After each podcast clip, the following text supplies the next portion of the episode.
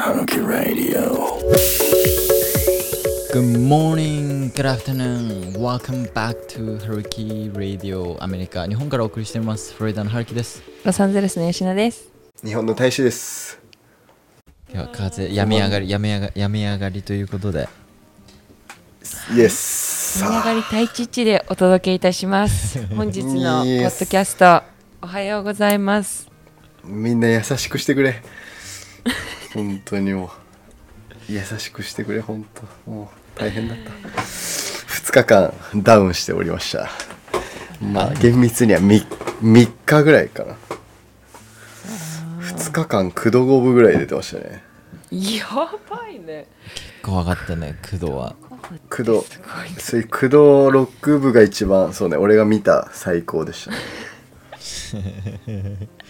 今までで最高の熱出たのどれぐらい？えでも42とか1とかそのもんじゃない蒸発する蒸発。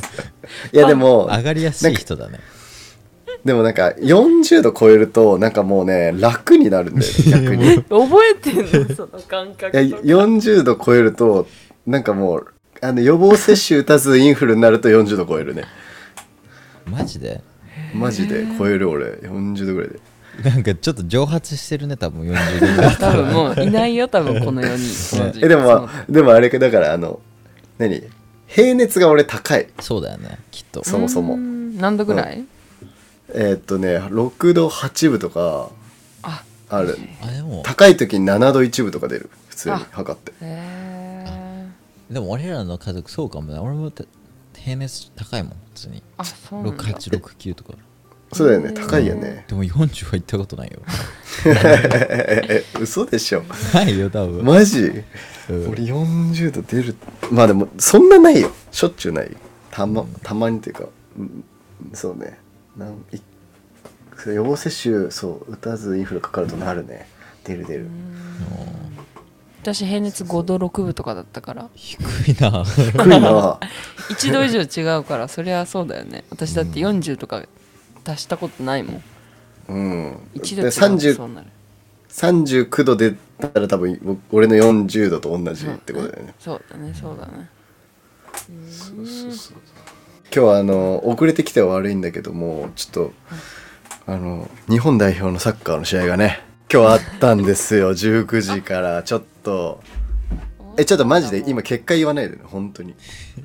知らんから。して録え本当にルえすぐ調べそうじゃん。調べそうじゃんなんか。それ俺が言ったら。どこどこと？どこと？ブラジルブラジル。おお結果は？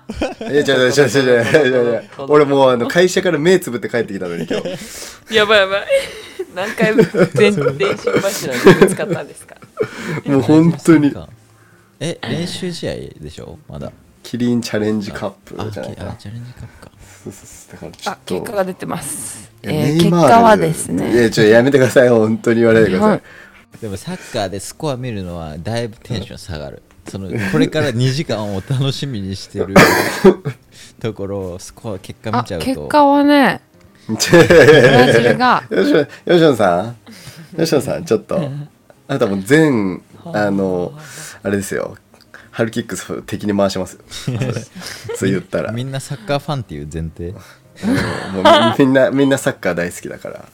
じゃあサッカーファンを敵に回すようですが私は野球派です。あー野球ね。めっちゃテンション下がっあー野球か。野球はちょっとわかんねえな。てテンション上げようと反応しようとしてみたけどえでも大谷君いつも活躍を楽しみにしてますよこっちであそうですね。隣町で頑張ってらっしゃいますいやそうだよねエンゼルス。もう真隣ですからね、この間も2本ホームラン打って。はい、見たことないです試合。え え野球何の野球ですか？ナショナルチームですか？日本のチームですか？アメリカの。高校野球です、ね、ああそっちかよ。そっちか春樹と一緒じゃねえか。俺は高校野球だな。春樹めっちゃ好きだったよね高校野球。熱湯甲子園で締める一日をっていう。あーずっと見てたな。ね。ね高校野球の方がなんか展開がもうガラッと変わるからそうそれが好き。もうなんか0球とかで負けてても最終回でそう。ボボボボボボボボってそう点を取るあれがいいよね。そう。そうね。汗汗流して泣きながら。だからなんか野球見てるっていうよりかどっちかというとなんか情熱見てるって感じですよね、青春とか。うん。そうだねそうだね。そうそうそう。青春ね。青春。青春だね。そうです青春じゃなくて青春ね。私ね私が卒業した学校ね 高校なんだけど。置いていきます。ガン無視されたの今。うん。で甲子園もあの、出て出たしなんかアルプス席で制服着て応援ししに行ったし。あえー、すごい。そうそう。なんなら友達がホームラン打ったし。おおあとサッカーも何あのさ選手権冬のやつあるじゃない。なはいはいはいはい。こ全国のあの予選の選手権。うん。それの予選の最終まで残って最後負けちゃったんだと思うんだけどなんかそういうちょっと結構いいとこまで行く高校だったんだけどだからそれもサッカーも一応見に行っててかもう全員け強制で行かなきゃいけなかったんだけどやっぱサッカーはねなんかこうなんか追いつけないあのなんか遠すぎてあとアクションがなんかボール蹴ってるのがこう繰り返されるじゃんずっと。あ細かいルールがあんまりさ さらに。サッカーファンを敵に回してる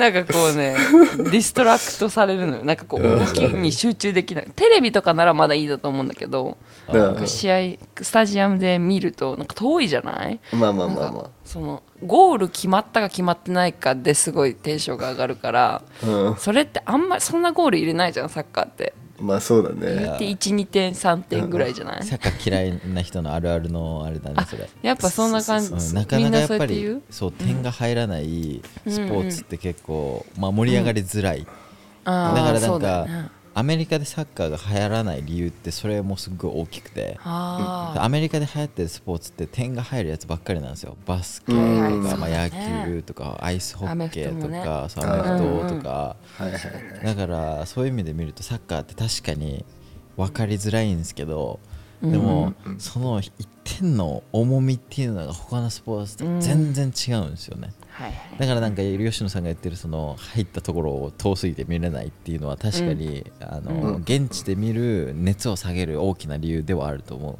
う、うん。だけどなんかイングランドのあのなんだろうサッカーとか見るとスタジアムと、あのなんだ観客と選手の位置がめっちゃ近いんですよね。そうそうそうそうそう。へえだからそうなんだ。日本のなんかスタジアムってサッカー用だけのあのスタジアムって多分少ないはずでなんか陸上競技場と一体化してる場合が多分多いんじゃないですかね。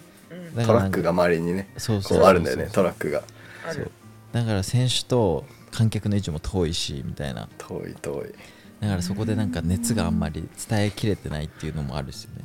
やっぱあるんだね。そうなんだ。あるある近いとすごいもんね盛り上がり。そう。海外とかゴール裏すぐ選手たちあ選手たちじゃねえわ。あのサポーターたちみたいな感じだからね。そうそうそうそう。私結構あのアルプス席にそれこそ中学の時とかも毎年夏は甲子園みたいな感じだったんだけどもうなんかうん。チーム関係なくアルプス席を楽しむ感じだったんだけど もうね沖縄のねアルプス席の雰囲気がもう大好きだったの。沖縄のチーム。なんでどこでもそうだからいつもああの沖縄のしなんかじ地味に沖縄のチームを応援してたね。アルプス席応援してた行きたいから、うん、もうみんなみんななんかあのなんや歌歌ってあのご飯みんなで焼き鳥とか買ってるのでみんなで食べな知らん人たちもみんな参加して「これ食べあれ食べ」とかって夜までずっと応援してるみんなで。なんかもう酒飲みながら。もうあの雰囲気が選手とねあのアルプス席の距離がより近いなって感じた。あ沖縄いいなって私そこで結構沖縄のカルチャーをなんかこう こう甲子園にいながら。甲子園で感じて。うんすっごいなんか。海海もみじんもない場所で。そう。だけどあの三味線は鳴ってるしみんな持ってくるし。楽器とか。うん沖縄出身の友達で毎回行ってる子いますねやっぱり。あそうなんだね。もうなんか熱量が全然違うやっぱり。と思った。うんあなんかそういうのがなんか入り口になって沖縄行きたいみたいになりますよね、うんなる。なんかもっと知ってみたいみたいな沖縄のカルチャーみたいな、僕行ったことないんで。あります？行ったこと沖縄。いやもうおかげでめっちゃ行ってもう多分あそうなん10回以上行ってる。へもうすごいなそう。で修学旅行も中学も高校も両方沖縄だったの。ええ。え たまたま。なんかある。めっちゃ沖縄だな。しかも3ヶ月ぐらい住んだこともあるし石垣島に。ええ。そう、もういいところ石垣島とかしかも。ね、具志堅用高の美術館しかないよ具志堅用高のじ美術館なの。美術館じゃない。美術博物館か。博物館博物館だよね。いやびっくりした。何美術？なんかあのか紙の紙の？バカにするなよ具志堅用高美術館って。彫刻でも置いてあるのかな？あ彫刻はあるよ。具志堅用高の彫刻はあるよ。銅像みたいな。たいな。うんと実家があるっていう。あの人すごい人だもんね本当に、沖縄とハワイ比べたらどどんな感じ？違いみたいな。ハワイは行ったことあるからさ。いやあー。ねもっとねもっと石垣うんあのは沖縄の方がいい。うん。なんかね人いないいよもっと。なんか離島の方は。あそうね沖縄のあの本島と離島はまた全然違うね。ー確かにね。沖縄もっとの、綺麗だよ。うん、私もっとこうなんかみんな近いかな島の方が。みんな近いその人が近いってこと？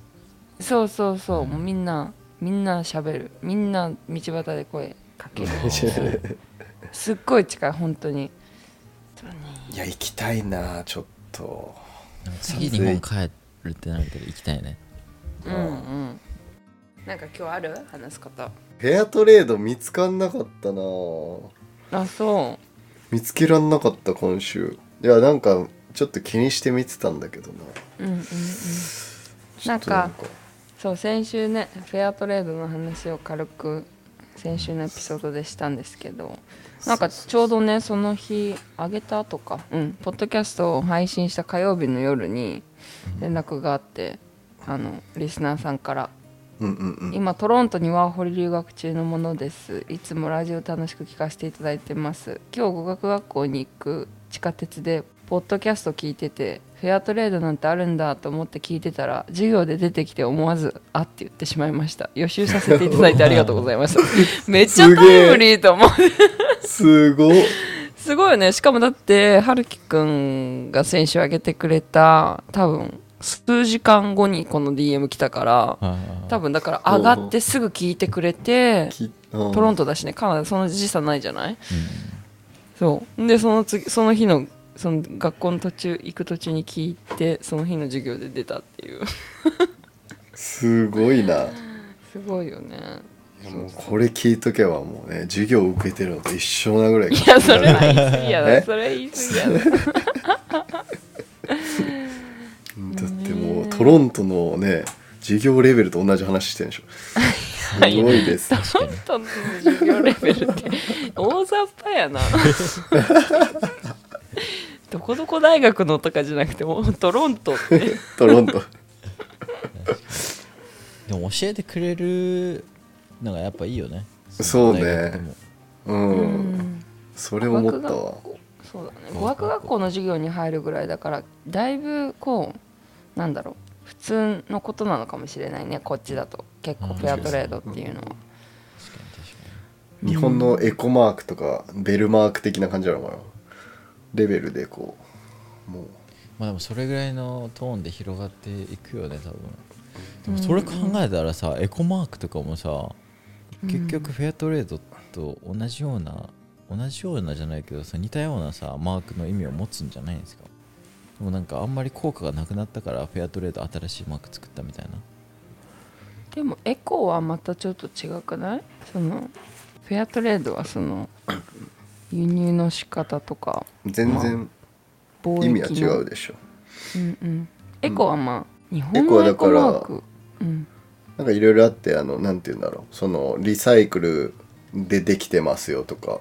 製造とかリサイクルまあそういうのを取り入れてできた商品。はエコマークがついてる、うんうんうん。まあ、だからこの商品はこういうのにまあを意識してえっと作ってますなのか取り入れてあの輸入しこう貿易してますなのかはちょっと変わるけど、まあそれの意味をマークにして商品をねこうちょっと強調させるみたいな。そういう意味では一緒だよね。地球をこうハグしてるやつだよねマーク。うんうんうん。確か。でもまあ結局ねこのリサイクルとかもさ、リサイクルこの箱はリサイクルできますとか書いてるのあるけどリサイクルできるからいいっていう概念はもうダメなんですよ結局。リサイクルはもう本当に最終最終の手段ですだってリサイクルするって言ったって物をそれ新しく作ってるわけだから。なるほど。このこのじゃあ物リサイクルできますよって言われてもじゃああなたどうやってリサイクルするか知ってますかって話じゃん。結局みんなゴミ箱にポイって捨てちゃうわけでしょ、本当にそのなんかじゃあこれリサイクルできるものだからえっとじゃあこれをこうしたらリサイクルが完了してるっていう最後まで見届ける人っていないじゃない基本的に。うん。であれなんかリサイクルできますって書いてても実際本当にリサイクルできてるかっていうのは結構闇なんだよね。できる。ね。ポス可能性はあるけどうん。すごい工程を加えないといけなくって結局それはリサイクルされずにゴミになってるのよ。もうね80%ぐらいそれそれよ。プラスチックのボトルにリサイクルできますって書いてても。リサイクルできるなんか素材は入ってるけど本当にこのペットボトルがリサイクル完全にされるかってもうそれはなないの。よ あーなるほどね。確かに。あんまりそこまで考えたことなかったな。うん、だからその事実を知っちゃう知ってる人はもうリサイクルっていうのはもう最終手段。まあリサイクルできないよりかはマシだからいいけどそれよりその物を増やさないとかもうゴミを出さないだからリユースとかの方がいいよね。もうできてるものをもう一回使う。使う。うんそうそうそうそうそう。とかの方がやっぱり効果的環境のことを考えると、うん。うんそうそうそう。だなるほどな。水道水めっちゃまずくて。ほあまだあの水ペットボトルなんですよね。これねちょっと腹立つんですよねやっぱ。だけどね方法がないよねそれ以外。ううん。あれはあのビブリタってわかる？あのあの洗浄せ洗浄してくれるようなやつ。そうそうなんかこうえっとなんていうの？これなんていうんだ？ピッチャーみたいになっててはい。あそこにフィルターがあって。あれ、はいけてるんですか？ほんまに。た まあ、どこまでどこまでのミネラルウォーターってものを求めるかだと思うけど。はいはいはいせめてあのでもうんそうだね。あれもまあゴミ全く出ないわけじゃないけどフィルター交換しないといけないからねはい。定期的に、うんだけどあのペットボトル一個一個やるよりかはいいよね。うん。一回ちょっと試してみてよ。もともと思ってたんですけどその引っ越しのタイミングで、うん。やっぱこれいらねってなって、えー、美 連れて味しくない？連れてこられ連れてこられなかった子なんですけど。えー、でも多分ウォールマットとかで買っためっちゃ安いやつだったからあだからあブリタがいいいよブリタ。ブリタ？ブリタっていうブランド。ブリタちょっと調べてみますねブリタさん、そんな私気に私もともと水道水とかを飲めちゃうタイプだからあんま気にしてないから。そう僕も全然ニューヨークで飲めたんですよ全然。あそうなんだ。なんならアイス入れればなんか冷たければ、うんうん。まあ、なんか味結構ごまかせれるっていうか。うんうんうんだけどフロリダの水めっちゃまずいんですよね、あそうなんだ。は一回買ってみるといいよ。だってそれしか方法ないもんね。あい、とはそうね。うん。なんか大きいもう何十リットルのボトル買ってはいなんかスーパーとかに買いに行くとかであのリフィルのやつ。はいはいはい。めんどくさいもんね。毎回毎回。いやでもね車あれば全然いけるんですけど今車ないんでそれをこうそうだね。持ち歩くってなると多分3日分ぐらいの筋トレになるんじゃないですか多分、うん。いいじゃん。ちょうど体鍛えてるし。米一生担ぐみたいな感じ。で水バージョンはい古典的な。でい。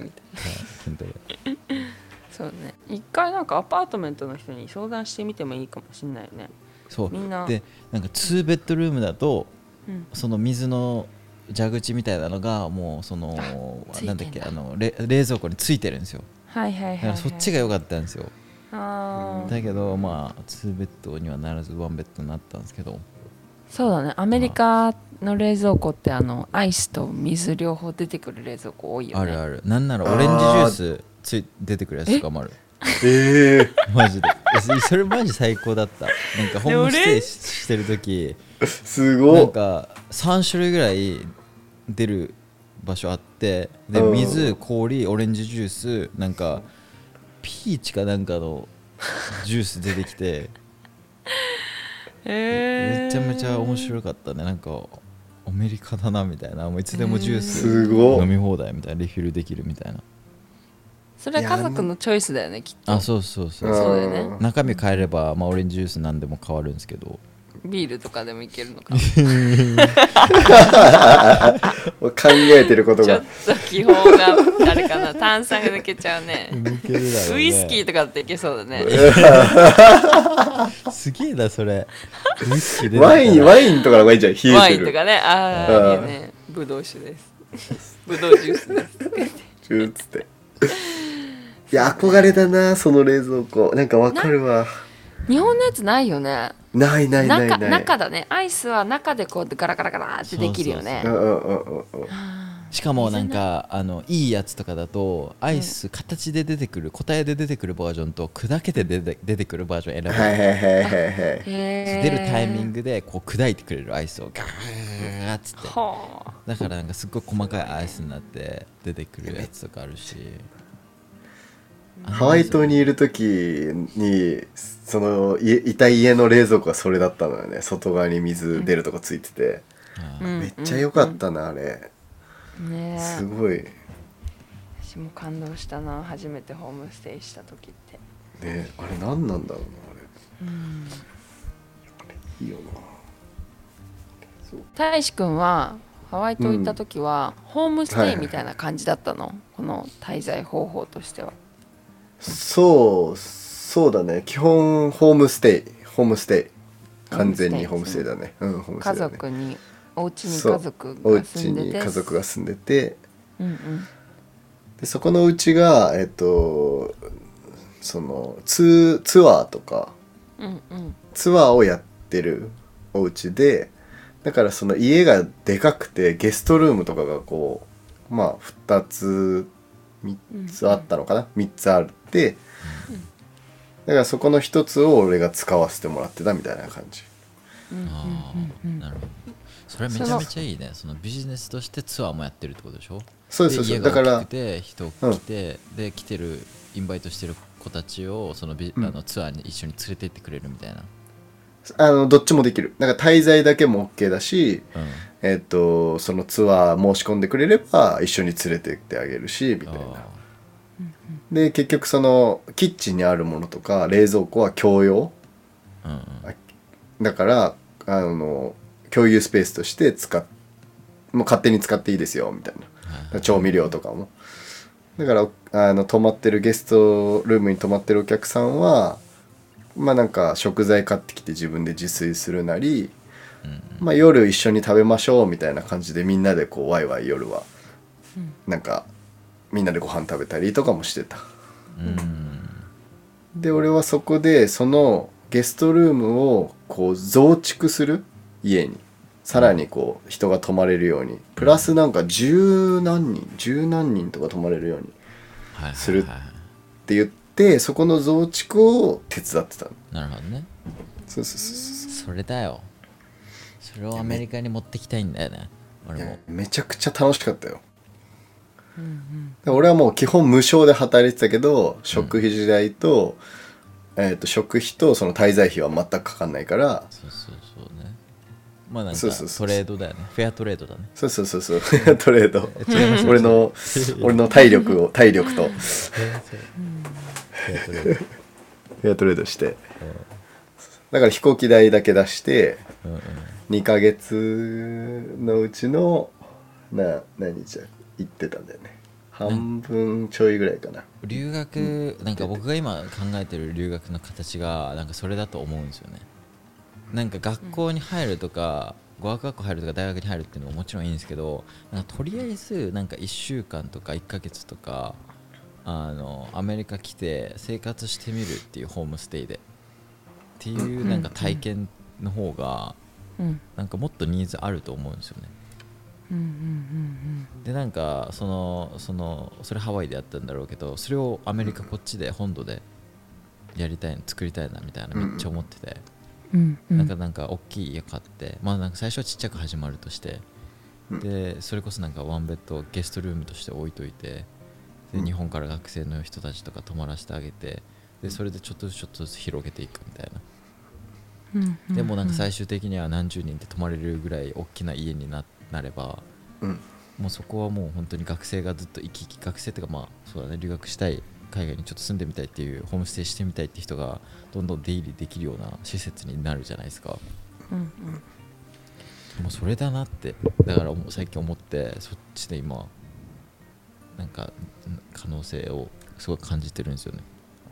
そうだね、うん。なんかそれこそそのホームステイの今話聞いたのもやっぱりこの留学するにあたってまあ今はねその長期的に滞在とかするってなるとアメリカだとさ学校に行かないといけないっていうもう義務があるじゃない、うんその長期留学する時は。うんでなんかまあそれもそうだし短期の時もそうだしみんなホームスその滞在方法っていうのをすごいなんか結構迷うのねいつも、ホームステイにするのか学校が提供してる学生寮にするのかうんうんっていうオプションだったんだけど今まで。うん。なんかねホームステイの話をするといつもみんな悪い噂しか聞かないってもう第一線に出てくるのよ。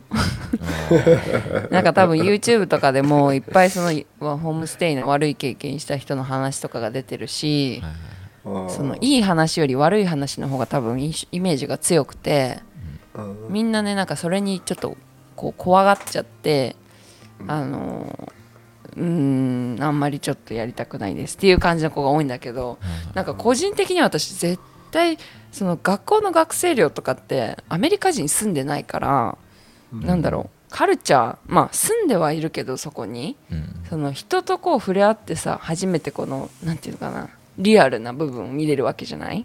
そのアメリカに住んでる ネイティブの人たちと。うん。そう。だからなんかホームステイってもっとなんかみんなが思ってるよりいろんないいものをなんだろう学びになるものがなんかすごい詰まってるのになって思いながら確かにね。そう、まあ。で春樹くんもホームステイしてたしはいはい。大志くんもホームステイっぽいことをしてたわけでしょ、ぽいことしてた。ぽい。なんかちょっと形は違うかもしれないけど。そうそうそう。でも結局なんか味方っすよね。だってうん。アメリカ来てホームステイして、いやそらネガティブな印象は残るようん。だって全然違うもん。そうだね。そうだね。だからそれをそのあーなんかひどかったっていうふうにも絶対見れるしそこから学ぶっていうふうにも見れるし、うん。うん。うん。で僕も一発目行ってたホームステイひどかったですよ普通に。もうご飯ラザニア、えー。いいじゃんラザニア。美味しいじゃんっていうそこだよね。米とかヘルシーなものが出るって思っちゃうんだよねそうそうきっそうそうと。自分には重い。だから全部全部あの冷凍品っていうかあのオーブンでできるものばっか出てくるみたいな、うんうんうんでララザニアは一番記憶残ってる理由は 一番良かったからですよメニューの中で。ララザニア最高潮ですよ。だからラザニア出てきたらもうみんなもうハッピーみたいな、他だと、ま、マックエンチーズとか。あそこら辺ですよね。うんうんうんでなんかまあ普通にご飯出てこない時とかあるんですよ普通に。なんか親帰ってこなくてご飯作る人いなくて。うんうんうん。しかもなんか連絡とかもないし、うんうん。あ今日誰もいねえみたいな、あご飯ねみたいな。それすごいね。そううんそれ面白いな。全然ある。でなんうん。かそこはそのホームステイなんだろう10人ぐらいし生徒いてだからもう完全にビジネスなんですよね向こうからしたら。あでなんかプレハブとかちゃちゃっかり作っちゃってて でプレハブにまたなんだろう4人ぐらい詰めてるみたいな。はあ。ーいやーすごいねそれは。それは。すごいね。だからね。なんか家族帰ってこないと飯まあだから飯がないとみんな集まるなんだきっかけがないからあーみんな飯になってバーって出てくるみたいな感じなわけだから飯がないといペット状態じゃん。そうそう。そう。お腹空いたよ。出てくるでしょみんなだからなんか俺ここういう映画とかも作りたいなと思って。そう。だってこの映画だったらさ普通に家とプレハブと、学生10人とおお父さんお母さん役のアメリカ人で映画作れちゃうからだからなんかご飯が出てこないとなんかもう家の電気もついてないみたいな状態なのよ。もうなんかめっちゃ暗いみたいな。でなんかもうみんなでレストラン行くかみたいになったりとか。なるほどね。そう。だからまあホームステイ外れあたりはまあ確かにでかいしなんなら多分そういう見方で見れば80%ぐらい外れだとは思うよ、うん、普通にね。へえそうなんだね、なんかねそのホームステイ会社の仕組みにもよると思う。その私がいつもホームステイであの斡旋する会社はもう基本的に家族とまず面接とかしてるのね。その家族入れる時に。はいはいはい。でだって結局自分その生徒さん入れて結局クレームになるのはもう丸分かりじゃない。そういうシステムっていうのが分かってるんだったら。うんうん。でそれでクレームになったらややこしいじゃない？ホームステイ会社もなんかファミリーをチェンジしたりしないといけないから、だからその前にまずそのフィルターをかけてるのよ。あのうん。うん1回、でからの選定されたファミリーの中だしもうホームステイ歴10年以上とかそれぐらいの人たちが結構多かったりするから、なんだろう。あんまりそういうなんかもうザ外れですみたいなファミリーってうんうん。当たる可能性のある会社とそうじゃない会社でもうかなり分かれてる気がするのねそうだからまあそれのなんだろう。まあそこの辺をよく見るっていうのも多分コツだと思うんだけど、うん。うんまあね留学生からしたら分かんないよね最初そういうところってね。いやわかんないとりあえず泊まるところがあればみたいなね。なんならその外れか当たりかっていうのもなんか比べる対象がないと分かんなくないですか、うん。だから僕も、うん。ああホームステイこんなもんかって思ってたんですけど、うん。その周りの友達の話を聞くとうん。いや俺のところ毎日手作りのご飯出てくるよみたいな。えーってなったよねその時に。比較するよね。そうそうそう。そこでうん。なんだろう自分よりかいいホームステイ先があったら自分のホームステイ先が外れになるじゃないですか。で多分自分よりかいいホームステイ先を見つける確率で言うと多分80%ぐらいあるあるじゃないですか。うんうんうん。だからなんかそうなったら外れってなっちゃうけどうん。なんか僕泊まってたところチャーリーっていうなんか中国人の子がいてうん。うん。でもなんかその子とはすごい仲良くなりましたね。なんかそうやってうん。あ韓国人の子だったかな。なんかその子はなんかプロフェッサーを目指しててそういうなんかご飯がやっぱ同じアジア人で合わないっていうのをうん。あの分かってくれてたからだからなんかご飯おご飯作って分けてくれたりとかしたしなんかいろいろ近くのアジア系統のレストラン連れて行ってくれたりとかうん。なんかそこでなんかアジア人としアジア人同士のつながりがなんか深くなるっていうかうん。うん。やっぱなんか共通理解があるからこそ食事の面とか言語の面とか。うん。でなんかそこでなんか強い絆ボンドができたりするっていうなんか発見とかもあるから、まあなんか結局その見方なんだと思う。やっぱり、うん。さっき言ったみたいに。そういうなんかいいところを探して自分のホームステイが悪いっていう風に見ちゃう見てしまうとか、うん。そういうなんかご飯が出てこないとかいうところばっかりフォーカスしてしまうとかうんうんうん。他のところになんかエネルギー使えればうん。まあ最終ね生きづらかったらもちろん変える必要は絶対あるし、うん変える権利はあるからこっちが。そうそうそう。あるんだよね、うん。だからそこのなんだろう自分でそのハードルをどこまで下げることができるかっていうのも多分適応能力の一つだと思うんだよね、そのねご飯が全く出てきませんとかお金払ってるのに出てきませんとかはそれちょっとルール違反だから、うん。そういうとこまで行くと変えればいいけど、うん。そのよくあるのは性格が合わないとかなんか結局コミュニケーション不足でうまくいってないっていうこととかも結構あるから、うん。なんだろう。やっぱねそのなんだろうな。こう捉え方でね。もう日本っていうあんな完璧な国から来るからこそ余計にフィールあのハードルは上がりきってると思うんだ留学生って 基本的には。で結構なんか映画のイメージで思ってくるそう、よね多分。そう子供がいてみたいな。週末はみんなで遊園地行ってとかないないっていうね。ないよだからその逆のホームステイのリアルを映画に作るって結構意味あるんじゃないですか、ね。あそうだね。はい。確かに。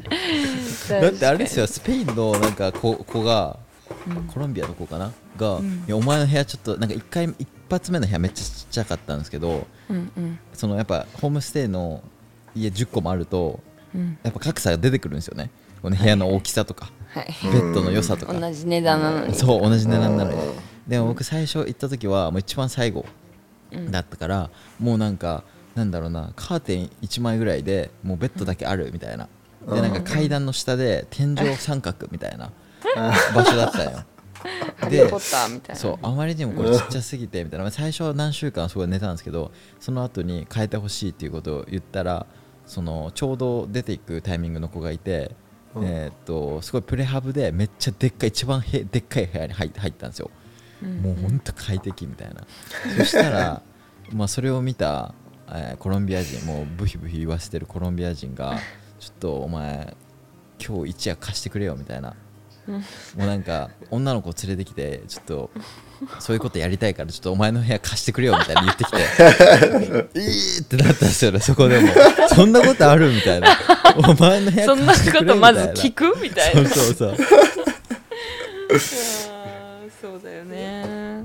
だからそれがなんか、まあ、異文化交流なのかっていう、はいはいはいはいはい。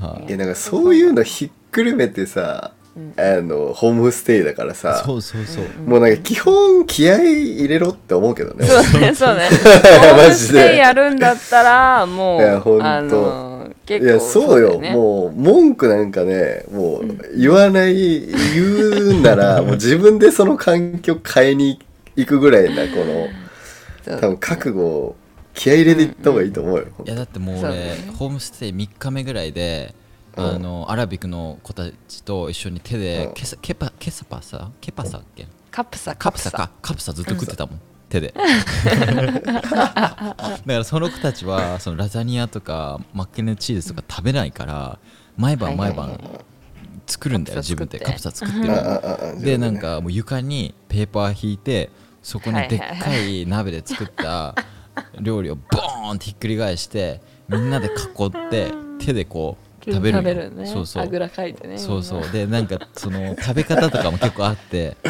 う手でガッて持ってきてちょっと潰すんよ。はいはい。バラバラな米だから。あうん。の日本の米みたいに sticky な感じの米じゃないからバラバラしちゃうかはいはいはい。わらかるわ。ちょっと自分でこうおにぎりみたいな感じでグイッグイって手でやってはいはい。口に運ぶみたいな。だから俺もそれを見よう見まねで。だからそう。周りもしあの学生だからそんなに英語うまいわけじゃなくてうん。だからなんか説明もとかもあんまりできないからうん。だからもうなんかすもう見ながらよ。見ながらそうやって食べてて。うんうんうん。だからその時はもうなんかいい経験だよねそれも。アメリカにいる感じはしなかったね本当に。そうアメリカここみたいな。そう。なるよね絶対。なってたねからやっぱそうだよね。何を求めてるかっていう話だよね。だから、うんなんかそうういうちょっとなんだろう。まあ基本的には相性もあるしそういう、どういう家族なのかっていうのも言ってみないとわからないしその家族によってその基準っていうのもやっぱり違う。日本だってそうだもんね。家庭によってさ作る料理とかもさはいその性格とかも違うわけ。まあ人間だからね。そう。だからまあその自分の身に危険を感じるとかそのご飯が出てこなくてこうちょっともう空腹が続いてやばいですとかそういう限界にいかない限りの状況に関してはもう本当に自分の適応能力が求められてると思って挑んだ方がいいよね 本当に。そうっすいや本当に本当に。そうだよねうん俺もだからネパール行った時にねもうパールにいたの？そうネパールに行った時に、そう、もうそんな感じだったもんね。家本当だからまずスプーン出てこない。箸とか、もうあの手で食うからみんな。でもうどうやって食うんだろう？みたいな。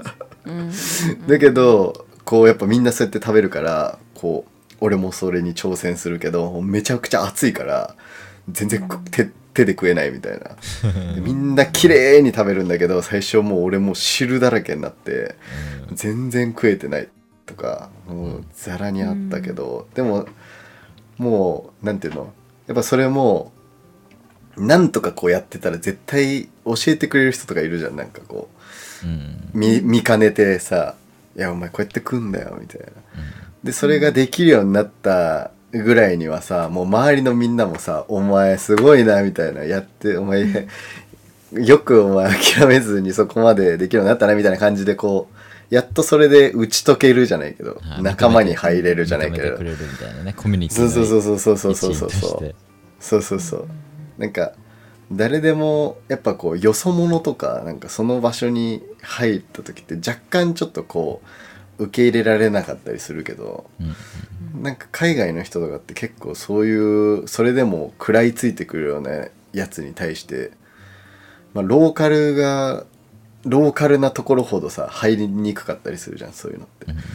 でも一回入っちゃえばめっちゃそっからコミュニティがつながるから、それでそれこそなんかじゃあちょ一緒にサッカーしに行こうよって言って連れてった先で日本人好きなやつがいて俺は今でもそいつとこう連絡取り合ったりする仲だし、そいつにそのネパールの街を案内してもらったりとか、まあ、してくれたりとか何言ってるかも全然わかんないけど喋ってんの。うん。コミュニティにこう入っていけるから、なんかそこの機会をあえて潰しちゃうのはもったいない自分で。合わないとか言って、そうだね。まあ、なんか喧嘩してもいいと思うもん別に。でもそのホームステイ先の人と。うんうんうん。それぐらいこう食いついていったらいいと思う。まあなんか辛いことあっても多分その留学終われば絶対笑い話になるから。そうなんだよね。そうみんなに言うのよあなたには日本っていう帰る国があるからっつって。そうそうそうそう最悪ねっていう。いやでもそれぐらいでいいと思う本当に。そうなんだよね。まあなんか変えたいって本当になって、うん。なんだろう、まあ、どんな理由でも使えるのが、えっとまあなんか一応学生として勉強するためにほ学あアメリカに行ってます、うん。でその中で生活がその勉強をする、えー姿勢に影響が出てるってことを言えば変えてくれる、うんうん。だからどんな理由だ、それはどなん何でも使える。だから飯がまずくても、うんあのもう毎日 PP なんですよっつって。授業集中できませんみたいな。親がどんだけ親とかそのさホームステイ先の人間が悪かったらもうなんかもう精神的に人間関係しんどいです、はい、もうこれであの勉強に全然集中できません、で言いません。はい。うん。寝床悪いです。全然寝れてません。うん。勉強に集中できます。できません。はいこれも全部全部できます。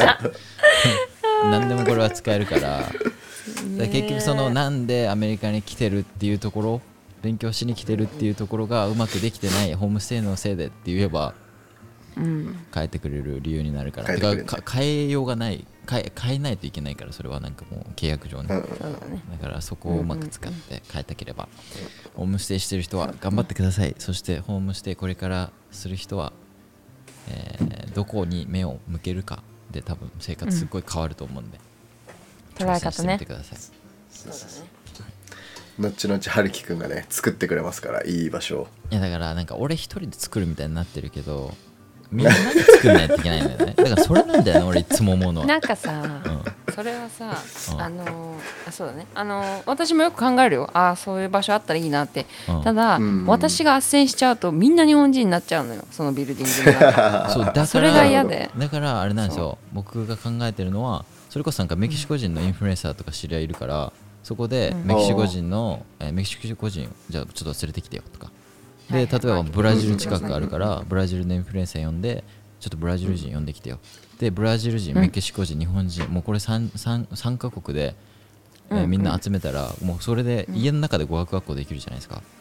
でそこにアメリカ人の友達呼んできて「はい先生やってください、えあなたこういう知識あるからこういうことを教えてください」もうそれでもう家がもう語学学校ですよだから春樹語学学校を作ればいいんだよね。そう。そうそうう。ん。そうでも俺一人でできないからね。うんそうだね。でもねそうよね。そう。でも結局それって学校に変わってくんじゃないの？えまあ変わるですけどうん。なんか別に学校にしなくてもいいかなっていう。うーん。まあもう街作るみたいな。えなんか普通に家家作れもういい家でっかい家あればさ普通にだって異文化がの人たちがいっぱい住んでる。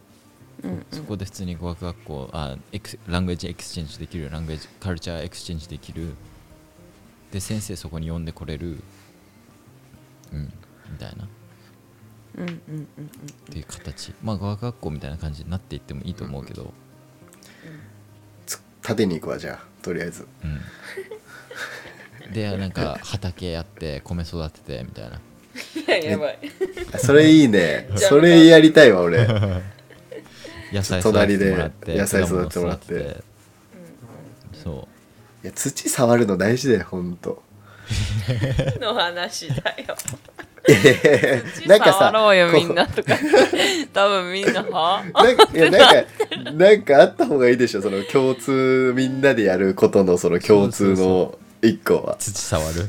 土触る。土触るはちょっとディープすぎるわなんか。ちょっともうちょっともうちょっとこうみんながとっつきやすいやつにしないと。まああのうい土触各国のあの芋を引っこ抜いた時の反応の違い見たいんだけど。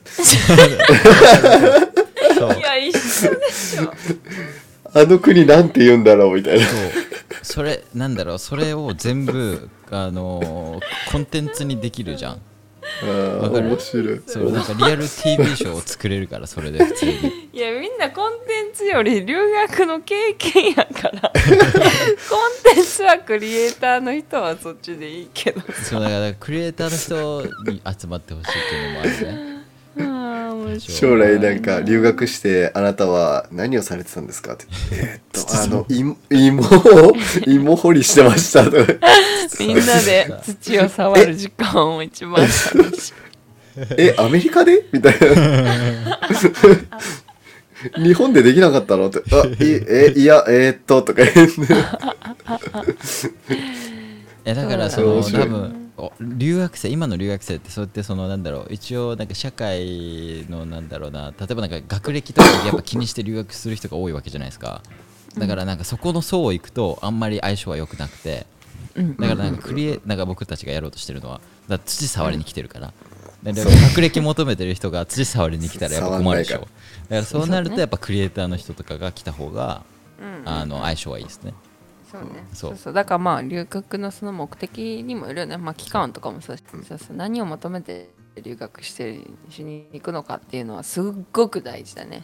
なんかやっぱりカウンセリングしててもそこが何でもいい。もう本当になんか将来何になりたいとかそんな大きいものじゃなくて何の何のために何を求めてそれが得られるかどうか分かんないけどどうしてこっちに来たのかっていうなんかその筋は立ってないとうんうんやっぱりねこっち来ててもあれ何してんだろうってなるしうんなんか日本帰ってもその達成感がないからその俺はこれをやりに来たんだけど結局それができたっていうなんかなんていうのなんか証拠もないから残らないから結局なんか留学した意味がなんかあったのかなっていう状態で帰っちゃうことになったりとかってあるから何でもいいよもう本当に何だろう。本当になんか聞こえはそんなに大したことじゃないけど自分の中ではこういう理由があってこっちに来てるっていうのをうんうん。やっぱりね見つけてから留学はねしてほしいなっていつも思確かにね、はい。それはうんじゃないと。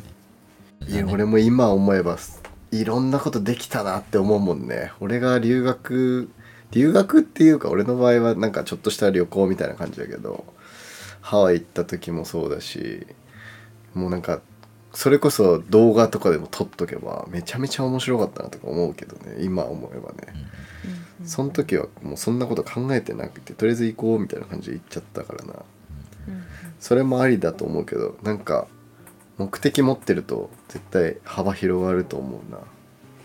また行きたいって思うもんねしかも。そうやって思える場所を作ろうアメリカに。うん。いやほんと。でこれなんかあの NFT を通して構成があるんでまたそれ次回ちょっと喋れればなと思うんで、ああそうじゃん。はい。そういうことも、ずっと話す話すって言って伸ばしになってる。から、ね、確かに伸ばしてるね。次回のエピソードで。でもなんか面白いのがね このフェアトレードの話とかあったじゃないですか。